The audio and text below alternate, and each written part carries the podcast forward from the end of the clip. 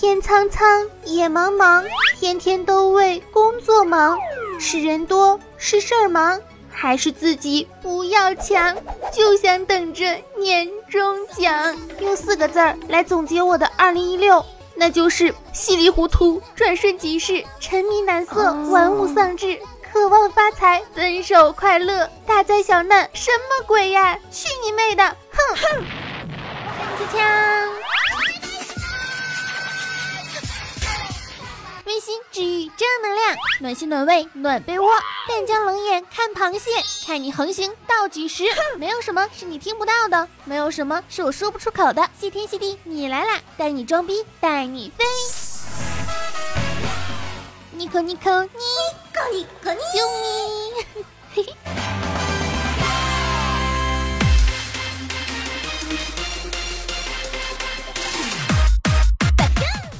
嗨，亲爱的听众朋友们，大家好，这里是少你一个不少，多你一个好吵的 C D C D，你来啦小电台，我是今天给大家抽奖的温馨治愈正能量，暖心暖胃暖被窝。胸不平可以平天下，所以天下太平，祖国统一。活着的时候红不了的糖心美少女兔小慧，么么哒。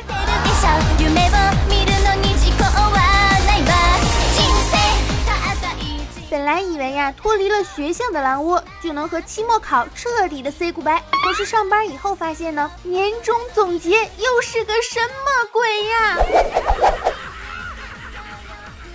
到年底，领导催着你要业绩不说，各种的合作方呢也都跟打了鸡血一样，天天的催命连环 call，，你方唱罢我登场，一场一场又一场，被逼无奈的你是一种什么样的感受呢？仿佛身体被掏空，鸡腿饭的鸡腿掉在了地上。从军十二年，不知木兰是女郎，我死以后，我就把处女膜捐献给需要它的人。满天尴尬，全是无奈。有的时候啊，真想扯着嗓子喊一句：“你是打了鸡血还是咋地呀？” 催我有什么用呢？每天忙到要起飞，赶快过年放假不好吗？就问年终饶过谁？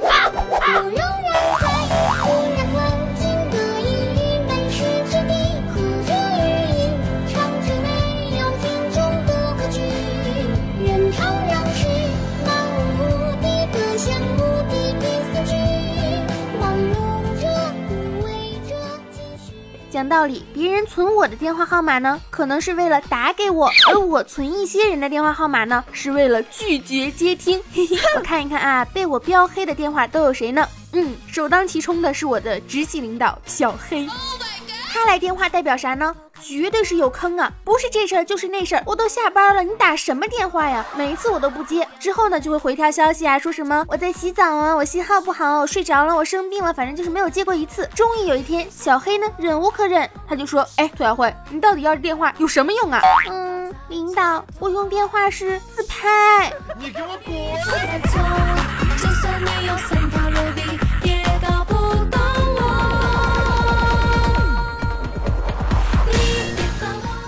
第二个标黑的呢，就是怪叔叔。怪叔叔，你们知道吧？典型的话痨啊，一句话颠过来倒过去的念叨啊。自从我上次接了他的电话之后，从九点到十一点，给我打睡着了，我都不知道他说到底是啥。而且我也很好奇啊，是不是全天下的领导都有一个毛病，就是说传递完精神之后，还要问你一句，你听懂了吗？嗯，懂了懂了。而内心的 OS 却是讲的啥？他说啥？啥啥啥？你是谁？为了谁？你在说什么？完全不知道好吗？领导。你的话费是不是能给报销？一巴掌拍死你耶！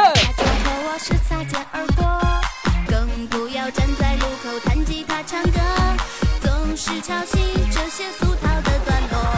你是还有？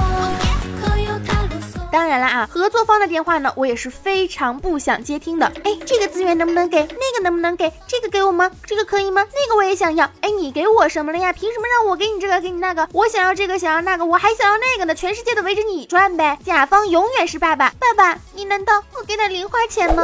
每天云里雾里的，心真的好累呀。还有中国移动小姐你好，根据我们的观察，你本月的消费已经达到了多少多少？更加适合我们的什么的套餐？巴拉巴拉巴拉。可是问题就在于办了你们。那种套餐花费更贵了，好吗？总觉得啊，工作之后的我们呢，都会变得非常的强大，强大到不为一些小小的成就而沾沾自喜，也不为一些失败就垂头丧气，甚至是不会后悔做那些傻逼脑残的事儿。而实际的情况其实是不是我们强大到了可以不去在意所有的事儿，只是时间快到让你一件在意的事情还没有完成，下一件事儿马上就跟着来了，根本来不及后悔，好吗？唉。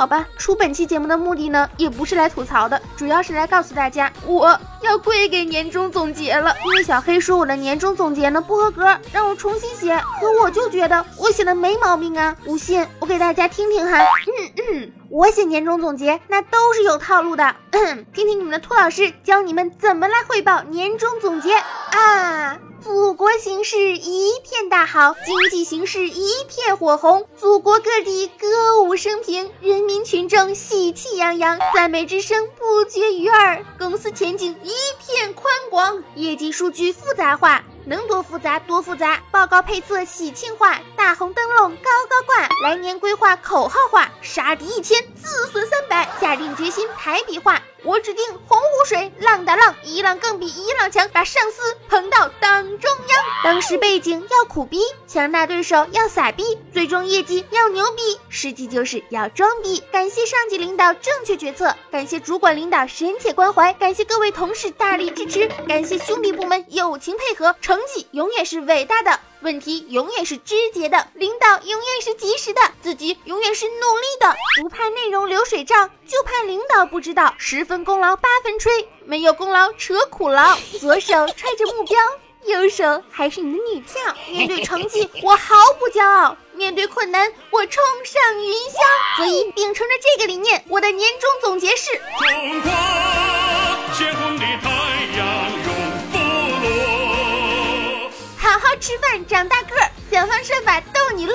你若不乐，我就乐。大笑大笑嗨大笑，笑完我就嗯开除了。你给我滚！毕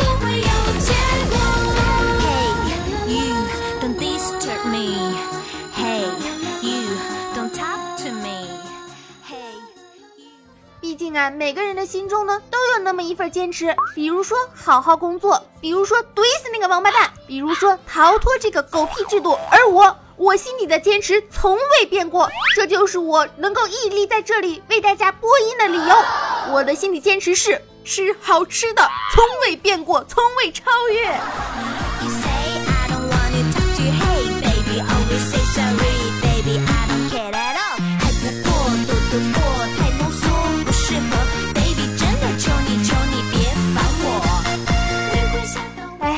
果说啊，每一天都是上帝送给我们的礼物，我就想问问，年底的时候能不能退货呀？其实上帝呢，有的时候也挺人性化的，比如说双子座嘛，根本就不是精神分裂，那是上帝给你的买一赠一。人生真艰难，我可穿云覆雨，也可东山再起。人的一切痛苦，本质上都是对自己无能的愤怒。我倒是想对自己不愤怒，可是问题就在于我确实无能啊！一巴掌拍死你！像我这种无能的人，肯定最关注的还是年终奖，这就是我生活的希望。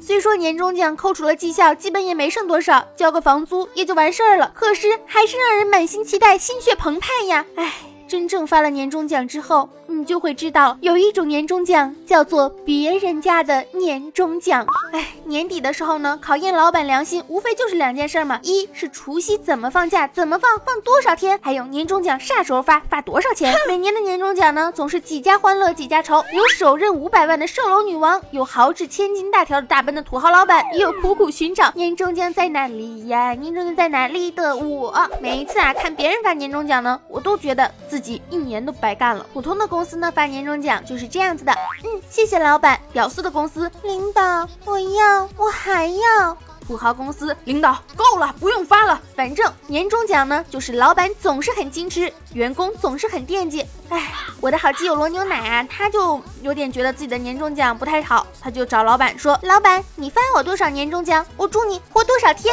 结果老板把他拉进了办公室，教训了大半天。罗牛奶回到工位之后呢，就想了想，就跟老板说：“老板，你发我多少年终奖，我祝你活多少年。”于是老板给他包了一个一百块钱的红包，祝 他活一百年，一百块嘛。那罗牛奶脑子也是瓦特了。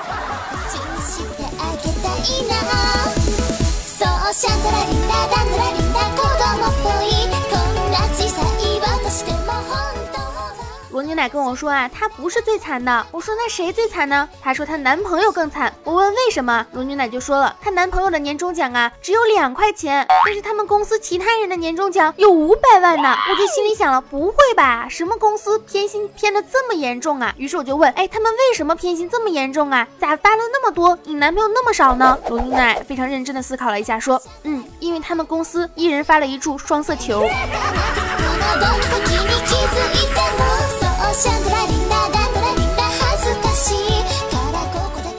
两块钱不错了好吗？都不中奖呢。终于有一天啊，罗牛奶也是忍不住了，他就觉得自己为什么每一年都拿不到好的年终奖呢？他就去看了一个算命大师，他就问大师：大师大师，我们公司又快发年终奖了，我好紧张啊，不知道多不多？大师微微一笑，并不作答，却要给罗牛奶看他手机里的段子啊。大师，你是想说好的年终奖就像好段子一样？在一年的结尾处，给人以足够的意外或者是优越感，让人开心的笑出来吗？大师说不，我是说你的年终奖就是一个笑话，在意它干嘛？嘿嘿。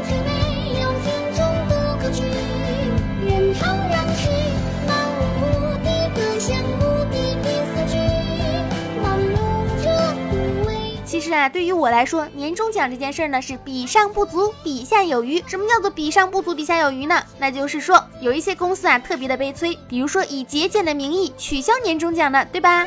之前就有人吐槽说，为了响应中共八项的规定，响应党的号召，又为了省钱，就把年终奖给取消了。我就想说，这个省钱都是好几年前的事了吧？怎么到今年还省呢？深圳有一家公司啊，老板给员工呢发了一箱馒头当年终奖，寓意是蒸蒸日上。有一些私。企己的老板的年终奖呢，是在年会上为了参与的员工亲自洗一次脚啊！我感动的眼泪都要流下来了，好吗？令不少的员工当场泪奔，这肯定是炒作，好吗？泪奔，我觉得他们哭并不是因为感动，而是因为年终奖你都不给我 一百块，你都不给我，谁要你来给我洗脚？最抠门的年终奖呢，说是有一个网友啊，他收到了最郁闷的一次年终奖福利，就是说公司称可以去买书，但是限额在三十元内。哎呀妈呀，三十块钱！之内小黄书你都买不着好吗？也有一个老板居然用微博的影响力来发年年终奖，谁的指数最高谁就发十万。他们公司居然还有女同学发大腿照，哎呀，征婚照提高指数，这不是逼良为娼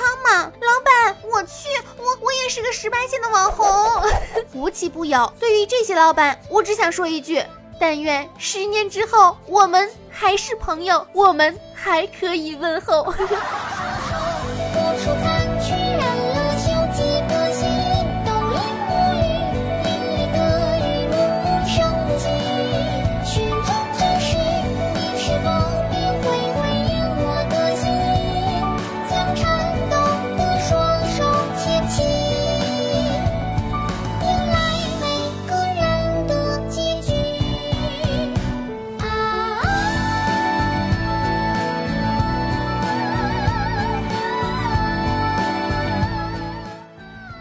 好啦，本期的谢天谢地呢，到这里就结束了。对于工作呢，我们还是要认真的，毕竟啊，这也是一份责任，不能够让你轻易的去懈怠。但是吧，如果你要真的遇到了一些脑残的同事啊、合作商啊，一直催催催催催催催催催你的，请你也不要怂好吗？怼回去啊，怼回去啊，怼回去啊，好不好？年末啦，确实大家都很忙，但是忙碌的同时呢，也要让身心放松，比如听听咱们的谢天谢地你来啦，让你开心荡漾要起飞，不然憋坏了，回家过年也不踏实，对不对？说的好像你。没憋坏，回家过年就能踏实了一样。你妈逼你穿秋裤了吗？你妈逼你相亲了吗？你妈逼你找对象了吗？你妈逼你发红包了吗？对不对？每天啊都是这个样子的，开心快乐最重要。怎么开心呢？听兔小慧的节目呀。另外，今天的节目呢，我们要开奖啦！开什么奖呢？就是上一期节目我们说啊，有五位听众小伙伴会收到我们的定制台历。这五位小伙伴分别是谁呢？幸运儿是谁呢？一共有五名哈，分别是黑漆暖心男。小小小小鱼，采木耳的大表哥，奔跑了五花肉，李儿雪。希望这五位小伙伴呢能够加我的节目微信“兔小慧全拼二零一五 T 大写”，简介里面都有写。添加我的节目微信之后，跟我说你们获得了台历，然后私信我你的电话和地址，我会把台历寄给你们的。另外还会送给大家一些喜马拉雅的一些其他的周边。顺便跟大家说一声啊，我们的台历呢一共是限量五十本的，现在我的手上呢还有五本。如果想要这五本台历的呢，也是要加我的节目。微信哈，然后跟我说你要台历，只需要二十五块钱，你就能收到台历了，还有喜马拉雅的其他周边哟。记得哈，只有五本啦，预购从速。我们是祖国的花朵，阳光下尽情唱着歌，看我们幸福的生活，像花五彩的颜色。我们是祖国。